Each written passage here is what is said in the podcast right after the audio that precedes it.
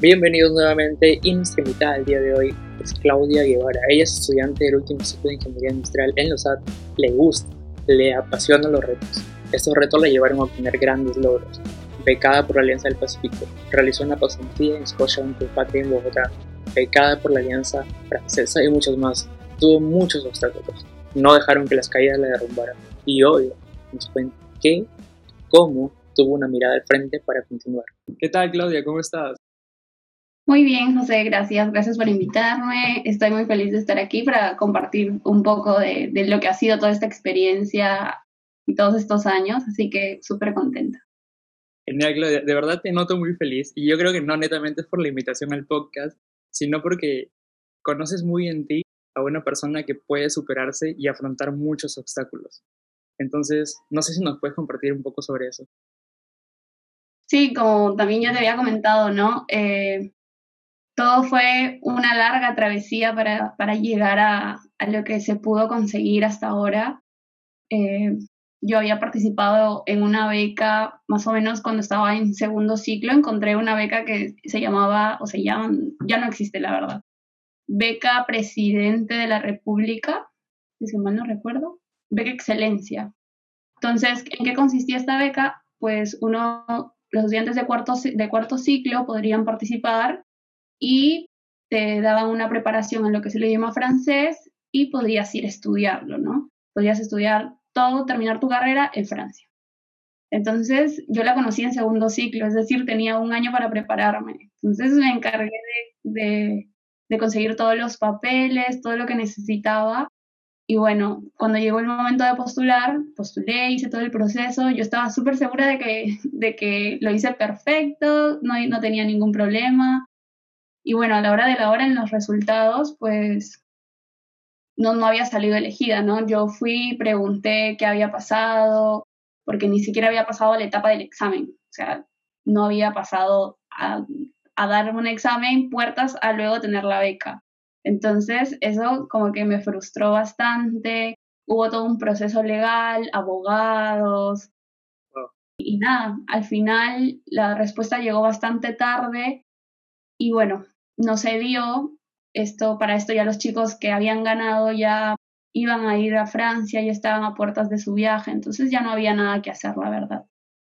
Esa, esa fue como que la experiencia que en primer lugar me puso los pies a tierra y me dijo, no, eso no es para ti. Así que bueno, luego, dentro de toda esa frustración, toda esa tristeza, eh, encontré otra, otra posibilidad y dije, bueno, hay que intentarlo, ¿no? En ese tiempo tenía bastantes compañeros que estaban en lo que era la Alianza del Pacífico, me dijeron, mira, postula, no pierdes nada. Y, y es así que me postulé en 2017, casi a puertas de que se cierre la convocatoria, porque dije, bueno, ya está, no pierdo nada. Tengo los papeles de la otra beca, me sirven para esta, ya está. Y bueno, me postulé y, al, y finalmente pues quedé y pude ir a, a Colombia, ¿no? Pude ir a Colombia a hacer una pasantía en la Universidad Javeriana de Cali y esa como que fue mi primera experiencia con, con, un país extranjero. Era mi primera vez saliendo de Perú y esa era una de las metas que tenía y que se la dije siempre a mi, a mi familia, ¿no? La primera vez que yo salga del país va a ser gracias a, a alguna beca o por mis propios medios. ¿Por qué? Pues con mi familia no habíamos tenido la oportunidad de todos en familias irnos de viaje o alguna cosa así, ¿no? Siempre habíamos viajado en, de manera nacional, de manera local. Entonces, por ese lado era al menos una meta cumplida. Y ahí pude conocer muchísima gente que me pudo ayudar eh, a crecer. tengo muchos amigos con los que todavía tengo contacto, tengo amigos de Guatemala, de México, de Estados Unidos. Entonces, pude crear como una red de contactos con la que luego pues uno no sabe qué, qué, qué, le depare la vida en sí, o sea, uno puede terminar trabajando en algún país que ajeno al tuyo, pero ya conoces a alguien que pueda darte un respaldo o ayudarte, ¿no? Entonces, por ese lado, yo creo que esa primera experiencia fue como la que me dijo, no, cuando algo no es para ti, pues no lo es, ¿no? Las cosas que son para uno llegan en su debido momento, llegan cuando tienen que llegar y a partir de ahí es que luego se vienen apareciendo más oportunidades y ya depende de uno, ¿no? Está en uno saber tomarlas, porque yo siempre digo que la vida son decisiones, son decisiones que uno a lo largo del día toma o dices, bueno, hoy hago esto o hago lo otro, decidiste por una cosa, ¿no? Entonces, si, se si, si encuentras una posibilidad de poder ir al extranjero, de poder hacer alguna cosa, yo siempre he dicho, no, por algo se presenta, la tomo, lo intento y si no es, no era para mí, no era para mí y entonces voy y busco otro tipo de oportunidades, ¿no? Y luego, pues con lo de la pasantía, yo ya estaba a puertas de terminar la, universidad, yo, tenía que haber terminado el, el año pasado, pero siempre he dicho, no, o sea, yo no lo tomo como que me retrasé, porque para mí un intercambio, una oportunidad de ir al extranjero no es una manera de retrasarse, por así decirlo, porque uno lo que gana es muchísimo, gana muchísima experiencia, gana muchísimo independencia, aprendes a fortalecerte a ti mismo, entonces, bueno, con la pasantía sí también fue otra, otra experiencia totalmente nueva, una ciudad nueva para mí, era Bogotá, la capital, y aparte tenía que estudiar y trabajar, ¿no? Entonces era un nuevo reto, otras cosas que asumir y, nada, yo estoy súper feliz de todo lo que, lo que ha pasado hasta ahora y como siempre con, con miras al qué se viene, ¿no? Esta parte que mencionaste como, ok, la primera vez no te salió muy bien, pero volviste a intentarlo y eso fue la, la pieza clave para que lleguen más oportunidades. Sin embargo, como, ¿qué, ¿qué pensaste que te dio las ganas de volver a intentarlo? Porque no es fácil, no es fácil porque la primera vez como choca muchísimo Sí. Entonces, ¿cómo es que lograste decirlo la siguiente vez? Eh, no sé si esto sea para mí, pero voy a querer intentarlo. No sé si va a dar, si va a ser bueno o malo, pero quiero volver a hacerlo. O sea, ¿qué pasó por tu mente para volver a intentarlo nuevamente?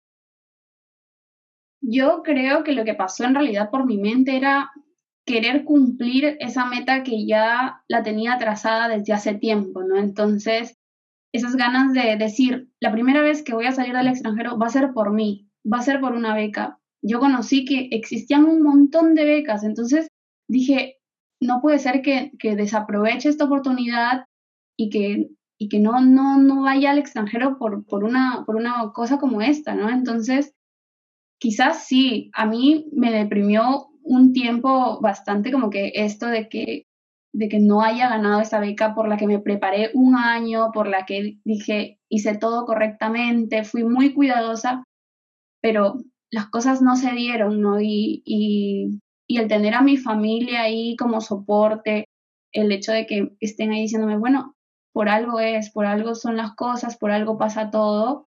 Y mira, se presentó la otra oportunidad y salió, ¿no? Entonces, el hecho de tener las metas trazadas yo creo que es lo que a uno lo motiva a seguir luchando, a seguir buscando oportunidades, a seguir encontrando la manera de llegar a. Entonces yo creo que fue eso, ¿no? Tú dices que se te mostraba mucho esta frase de por algo pasan las cosas. ¿Tú crees que fue la palabra que más llegó a impactarte en el transcurso de este tiempo para volver a intentarlo nuevamente? ¿O hubo quizá algunas otras palabras que te acompañaron eh, en este proceso como, como de superación, básicamente? Sí, yo creo que básicamente, o sea, yo no trataba tampoco de empaparme de, de como que buscar la razón de, ¿no? Entonces, buscaba también algo que me satisfaga a mí. Claro, fui y pregunté qué pasó, porque uno siempre también tiene que buscar eh, el error para luego ya pues no volverlo a cometer, pero en este caso yo estaba segura de que lo había hecho bien, que todo estaba correcto, entonces busqué el por qué. Obviamente luego siguió todo un proceso, abogados, resoluciones, todo un proceso súper largo, como, como siempre es la, la, justicia. Pero, pero bueno, al final no se dio, al final no se dio y yo en ese transcurso del tiempo yo iba procesándolo más que todo, ¿no? Entonces iba pasando el tiempo, se alargaba, yo ya me había hecho la idea, dije no, o sea, de a poquitos yo decía, Claudia, pero no te fuerces o no fuerces las cosas, porque si algo no es para ti, no lo, no, no lo, no lo va a hacer.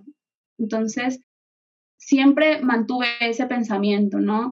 De a poquitos ya me había hecho la idea hasta que al final dije, bueno, no se dio, ahora que sigue, ¿no? Entonces, no es solo estancarse en lo que pasó, no solo es estancarse en que, ay, qué tristeza, no pasó y no lo voy a volver a intentar, no, sino buscar otra manera de llegar a cumplir lo que uno se propone, ¿no? ¿Crees que eso es lo que más resalta de este aprendizaje, como el, fracasar primero en un inicio y volver a intentarlo, esa sensación de, de saber que ahora probablemente si pasa algo, sabes que vas a volver a intentarlo? ¿Crees como que eso es el mayor aprendizaje que has obtenido o hay algo más?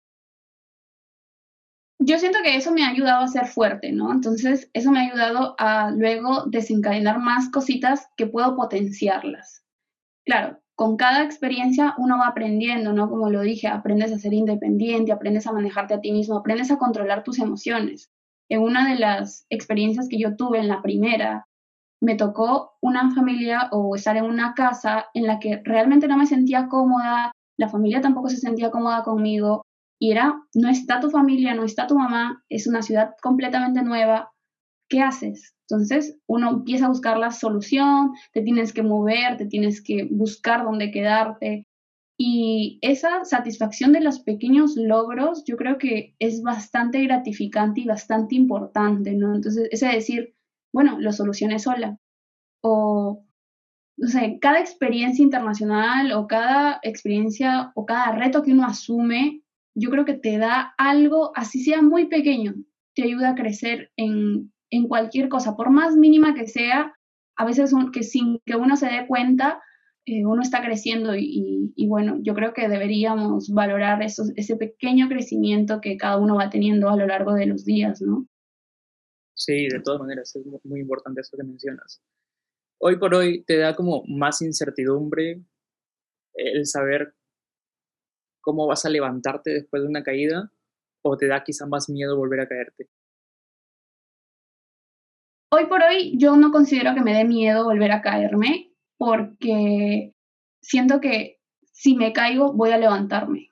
¿Por qué? Porque me tengo a mí y aparte tengo a mi familia que me, está, que me respalda. Entonces es como ya empecé a procesar ese tipo de situaciones. Entonces, y me he dado cuenta cuando se me presenta alguna dificultad, ahora la proceso de manera distinta. Ahora ya no me digo, ay, no, qué tristeza, no me cierro en el problema, sino que digo, bueno, busquemos la solución, ¿qué hacemos? Entonces, yo creo que ese tipo de cosas me dan la seguridad de que sí, en la vida se van a seguir presentando un montón de problemas, un montón de obstáculos, pero está bien que se presenten, pero está también genial que nosotros aprendamos a sobrellevarlos, aprendamos a a crecer con ellos, ¿no? Aceptar tu problema para luego, pues, salir adelante. Mencionas esta parte que es súper interesante, que es aceptar tu problema. Y yo creo que mucha gente le cuesta aceptar el problema para poder dar el siguiente paso, que es buscar la solución, que justamente lo estaba mencionando. ¿Cómo comienzo a aceptar mi problema? Sería la pregunta yo creo que uno acepta su problema o uno lo abraza, a veces digo abrazar el problema, porque sabes que ya no, no, hay, no hay marcha atrás, el problema está ahí. Si tú, si no está en tus manos poder arreglarlo, ya está. Ahora, ¿cómo me afecta ese problema a mí? Entonces, uno, una vez leía en, en, uno de los libros que, que había leído y que compré en uno de mis viajes a Argentina, decía, ¿no? de que si uno se estanca en el problema, no llegas a ver el resto de, situaciones o el resto de posibilidades que se, te está, que se te están presentando. Entonces es así, ¿no? Si uno no abraza el problema y no empieza a aceptar que le está pasando eso, uno no puede ver el horizonte, uno no puede ver más que el problema. Entonces es así. Yo creo que uno empieza a aceptarlo cuando te das cuenta de que ¿qué puedo hacer yo para que eso no me afecte o qué puedo hacer yo para mejorar lo que está pasando, ¿no? Entonces, ¿puedo hacer algo? Sí. Entonces, empiezo a pensar en las soluciones. Si no puedo hacer algo, pues busco la manera de que ese problema no me afecte. Y por lo menos a mí hasta ahora, hasta el momento me, está funcionando y no solo en, las situaciones que ya te he mencionado, sino en las situaciones cotidianas, en la vida diaria vienen y, por ejemplo, en mi familia pasa algo y yo digo, bueno, busquemos la solución. ¿Qué podemos hacer? Listo, hagamos esto, hagamos lo otro, genial. Se soluciona y todos contentos. Porque, ¿qué pasa si nosotros seguimos pensando en lo que nos está pasando y qué pena y qué tristeza? Una, nos afecta a nosotros, nos afecta emocionalmente. Y dos, no logramos llegar al objetivo que es conseguir que se solucione, ¿no? Es bastante tener este pensamiento holístico, ¿cierto? Mucho estar enfocado más a la solución que, que, al problema mismo y no dejar que te estanque, como tú lo mencionas. Sí, yo creo que es bastante, bastante importante, ya sea la profesión que seas, ya sea la persona que seas, yo creo que es bastante importante el aprender a aceptar lo que te pasó, aceptar el problema, aceptar la dificultad, aceptar eh, que, por ejemplo, te sientes triste, aceptar tus emociones, abrazarlas para luego poder superarlas, ¿no? Porque si uno, por ejemplo, digo, me está pasando algo y me hago como de la vista gorda, me hago el que no lo veo, el problema sigue ahí, tu emoción sigue ahí. Entonces, si uno las acepta, es mucho mejor. Sí, y, lo mencionas, o sea, el problema ya está. Ahora enfocarte hacia adelante. Sí, si, no, si, no, si te quedas con lo que pasó y no con lo que va a suceder en adelante, pues vas a quedar en ese estancamiento. Y muy claro eso que mencionas, Claudia. Buenísimo, buenísimo. Quería empezar también a hablar un poco sobre los intercambios que tú has manejado, porque son una pieza clave y porque la educación es una pieza clave. Y yo creo que es algo que tú has tenido muy en claro en mente y por eso es uno de tus, de tus grandes retos de estar educándote constantemente, porque es algo que a ti te gusta. Eh, ¿Cómo crees que estos intercambios ayudaron en tu vida? Eh, ya mencionabas un poco de, de independizarte, mencionabas un poco de, de aprender cosas nuevas, pero en sí, ¿cuáles sientes que fueron como los mayores aprendizajes que estos intercambios te dejan en tu vida? Yo aprendí a desenvolverme mucho más, o sea, en la universidad yo ya era delegada de, de, mi, de mi escuela, entonces como que ya tenía una participación activa en todo lo que tenga que ver con, con la facultad y todo esto. Pero llegar una, a una universidad eh, totalmente nueva, con compañeros totalmente nuevos, me dio la oportunidad de que, por ejemplo, en un curso yo también llegué a ser delegada estudiantil, ¿no? O sea, pasaron las primeras semanas y el profesor vio y dijo, bueno, sí, Claudia representa, entonces tú empecé a tener más contacto con, con los mismos chicos, con la misma escuela, y eso también a uno le va permitiendo, ¿no? Está diciendo, bueno, sí, tengo algunos aspectos de liderazgo, me metían a talleres, entonces era, era una cosa bastante, bastante importante, ¿no? Y en lo que respecta a, a, los temas universitarios, en la Javeriana, por ejemplo, nos dejaron un trabajo que era el realizar un informe y mi grupo, que éramos, eran parejas en realidad, pues nuestro trabajo consistía en la obtención de biodiesel a partir del aceite de cocina usado. Entonces, eso me permitió también conocer un aspecto que me gusta, me gusta la energía, me llama mucho la atención, estoy leyendo sobre esos temas y, y entonces eso es lo que también te enriquece el intercambio, te permite conocer a qué rama quizás quieres enfocar tu carrera. Por ejemplo, en la pasantía, yo estuve en el área de proyectos y empecé a conocer todo eso y ahora estoy estudiando un, un programa internacional en gerencia de proyectos para, para poder certificarme internacionalmente también.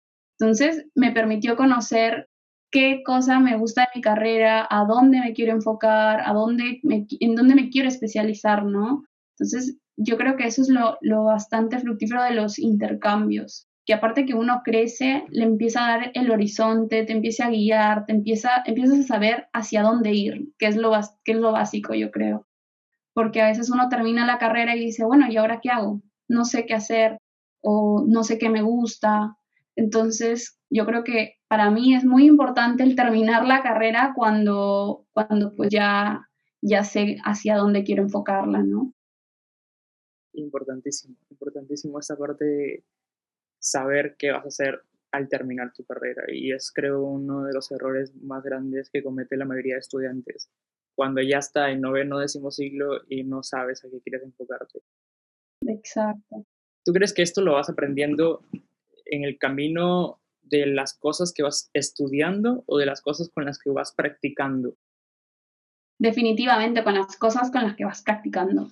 Yo creo que no hay duda que a uno le permite conocer más que viéndolo en una clase o en un salón, a uno le permite tenerlo presente, ¿no? Estar ahí, verlo, ver qué se hace, ver cómo se hace.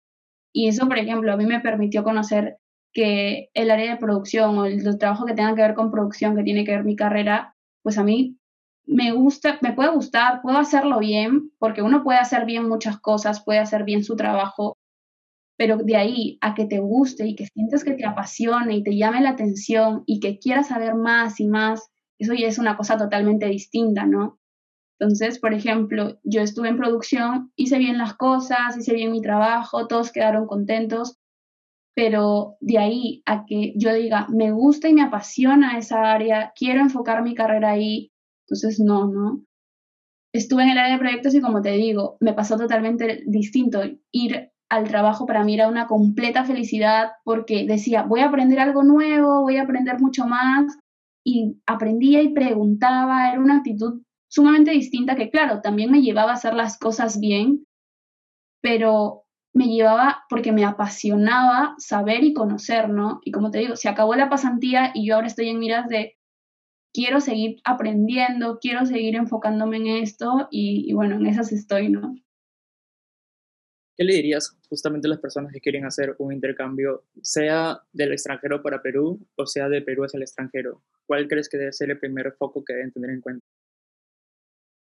El primero es que no tengan miedo, porque yo he conocido a mucha gente que le tiene miedo al intercambio, le tiene miedo al hecho de que te dicen, pero te vas a atrasar. No es un atraso, o sea, para nada es un atraso así sea un intercambio de voluntariado, un intercambio estudiantil, una pasantía, el tener el contacto con otra cultura, el tener el contacto con gente de distintos países, a uno le permite ver más allá, a uno le permite conocer y respetar, aprender a tolerar las diferentes opiniones, aprender a respetar las diferentes opiniones. Entonces, yo creo que lo primero y lo básico es atreverse, atreverse y el no tener miedo, el miedo va a estar en todas las decisiones. Entonces, va a estar en todos tus días el, miedo. Pero depende de uno si lo quieres, si lo quieres pasar por alto, si le dices, bueno, tengo miedo, pero puedo superarlo. Puedo pasar esta valla, puedo salir de mi zona de confort. Entonces, yo creo que eso es lo, principal, ¿no? Y después, el estar abierto a las a aprender mucho, a recibir todos los conocimientos que uno vaya teniendo. Es decir, si uno va al, extranjero, ya sea a estudiar, entonces, pues uno ponerle empeño a ese tipo de actividades, mucho más porque estás representando a tu país, estás representando a tu, a tu universidad, pero también estás hablando de ti mismo. Habla de ti mismo, tú estás diciendo, mira, yo soy tal persona, y más allá de decir yo soy tal, yo hice esto, ¿no? Entonces yo tuve estas actitudes, yo fui participativo y la gente te recuerda, ¿no? Entonces eso es, yo creo, lo, lo principal, ¿no? Claro, la gente te recuerda más por lo que haces que por lo que dices. Exacto. Súper. Me ha gustado todos los que ha venido mencionando Claudia, la verdad es que ha sido súper, súper, súper interesante.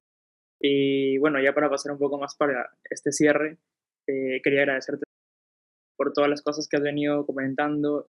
Creo que son muy esenciales para que todas las personas lo tomen en cuenta y sobre todo no tengan ese miedo de querer afrontar un nuevo reto y que si aún el reto que quieren afrontar cae en la primera vez, poder hacerlo una segunda vez. Y si fue una segunda vez mala, pues pueden hacerlo una tercera vez, porque el, el sueño que tienes siempre permanece y es lo que siempre tienes que estar buscando constantemente. Exacto, tal cual. Buenísimo, buenísimo, Claudia ese es el aprendizaje que me llevo yo hoy día de ti. eh, bueno, ya para pasar un poco más en las preguntas de cierre, y creo que si has visto uno de los episodios anteriores, hago una pregunta y me dices algo que te venga a la mente súper rápido. Ok, entonces comencemos súper rápido. un deporte. El básquet. Ok, un libro. Hasta ahora, porque lo ando leyendo full, el PMBOK. es una Biblia eso, ¿cierto? Sí. Eh, ¿Una comida favorita? El ceviche y el arroz con mariscos, pero me voy por el, el arroz con mariscos. Ok, ok. ¿Una canción? ¿Una canción? Uy, es que tengo muchas. la, favorita, esa la, la que te mueve siempre cuando la escuchas ahí mismo, la intro, esa, esa canción. Ah, ya, yo creo que Sky Full of Stars de Coldplay. Ok, buenísima. Eh, ¿Un mentor o persona que admiras? Ahora la persona que he llegado a admirar pues ha sido mi, mi jefa que tenía en el banco, se llama Maribel Jiménez. Me, me marcó muchísimo, es una líder completa, la amo, de verdad. Una virtud. La perseverancia. Un defecto. Uy, yo creo que soy un poco tardona. Sí. Ok, ok. Eh, un miedo. Un miedo. Yo creo que por ahora no logro superar lo que es el miedo a, a morir. Suena muy crudo, pero, pero en, en, serio lo tengo, porque todavía no he llegado a procesarlo, ¿no? Yo creo que más que todo el, el morir es morir sin haber hecho lo que, lo que quiero, ¿no? O, o, sobre todo sin haber logrado lo que, lo que estoy esperando, ¿no? yo creo que es eso. Todavía le tengo miedito. De pequeña, ¿qué quería ser de grande? Yo quería ser doctora. ¿Por alguna razón? Hasta tercero de secundaria. Yo creo que porque mi familia, por parte de mamá, pues todos, la mayoría son, son médicos, mi mamá es obstetriz y todo pues yo hasta tercero de secundaria quería ser doctora. Mi mamá era la más feliz porque ella quería que uno de sus hijos fuera doctor. Pero luego llegó cuarto y era como que no tolero la sangre, o sea, fue de un momento a otro, era como que no, no, me quedo en shock cuando algo pasa, cuando veo un accidente y no, no puedo. O sea, ahora me, me doy cuenta que en realidad no hubiese podido ser doctora, de verdad. Muy buena, muy buena. Dato curioso. Eh, sí algo que extrañas de hacer día a día hoy por la coyuntura, que hacías antes. A mí me encanta salir con, con, mis amigos, la verdad. Entonces el hecho de no poder verlos ahora o el hecho de poderlos como que de manera reducida o verlos por ratos o no poder salir a compartir porque existe ese miedo, pues yo creo que el, eso, ¿no? El compartir con, con los que más queremos, creo que es lo que más, más me ha afectado. El no ver a mis abuelos, ¿no? Es una cosa que sí me ha chocado mucho. Un secreto que Claudia Guevara nos pueda contar hoy día. Pero si es secreto ya no, no va a ser secreto si lo cuento. Es parte de... que sé cocinar. Que sé cocinar y, y cocino bien, cocino rico. ¿Algún plato en especial? Y me gusta mucho el lomo saltado, entonces es el que sé cocinar. Aprendí a hacer empanadas en Colombia, entonces como que todo, todo perfecto, pero sí me llama mucho la atención la cocina. Ok, ok, voy a estar esperando esa comida entonces. Estoy intentando aprender postres, pero no son muy fuertes, la verdad. O sea, los postres sí, como que me cuestan, pero en las vacaciones habré intentado unas 10 veces y de las 10, dos me habrán salido bien, la verdad. Buenísimo. Eh, bueno, esas han sido las preguntas un poco. Creo que lograba sacarte un poco más de un secreto. eh, y bueno, que no sé si tienes como alguna despedida para que quisieras comentar algo más. Nada, en primer lugar agradecerte, primero, como ya te lo había dicho, por la iniciativa de haber creado esta plataforma en la que das a conocer a muchos jóvenes y más que todo los motivas, ¿no? Yo de verdad estoy súper feliz de que, de que hayas empezado esta, esta propuesta, este emprendimiento Excelente, 10 de 10, José Manuel. muchísimas, muchísimas gracias. Muchas gracias a los que nos estén escuchando y compártanlo. Compártanlo. Dale, Claudio, muchísimas gracias de verdad y encantado de haberte tenido en este episodio. Gracias a ti. El episodio de hoy, no olvides suscribirte, compartirlo con tus amigos y seguirnos en todas nuestras plataformas digitales.